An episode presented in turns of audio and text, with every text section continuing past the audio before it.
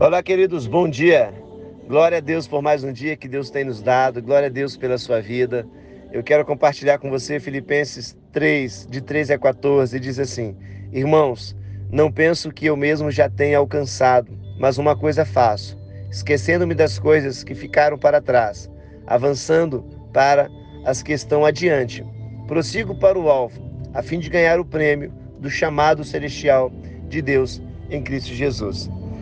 Como eu sempre falo para mim mesmo, a oração não é algo que você acumula. Oração é relacionamento.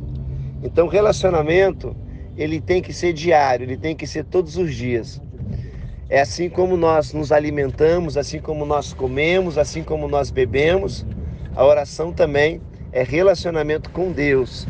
Assim como nós sentimos falta da comida natural, nós também precisamos sentir falta do relacionamento espiritual com Deus. E o apóstolo estava dizendo que ele segue, ele continua.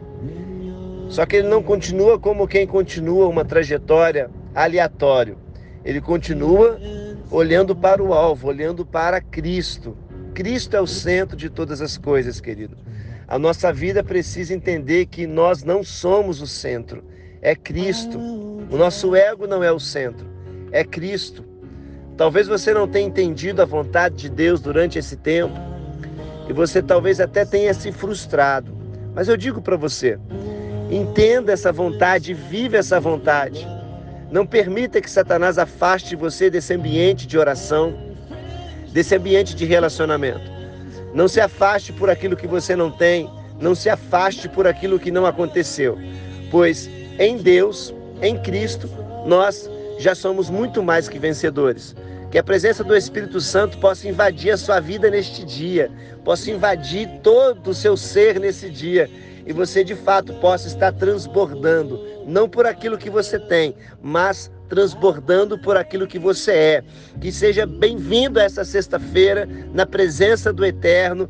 Que Deus cure você de todo tipo de enfermidade, que Deus abra os seus olhos, seus ouvidos e que se você tiver que passar por alguma luta hoje, você passe essa luta confiando em Deus, porque ele não vai poupar você de crescer e ele não vai poupar você de romper. Ele é um pai, e um pai amoroso, e um pai amoroso que ama e dá destino. Por isso, ele sabe que as provações, ele sabe que as lutas moldam nosso caráter, forjam-nos para a guerra.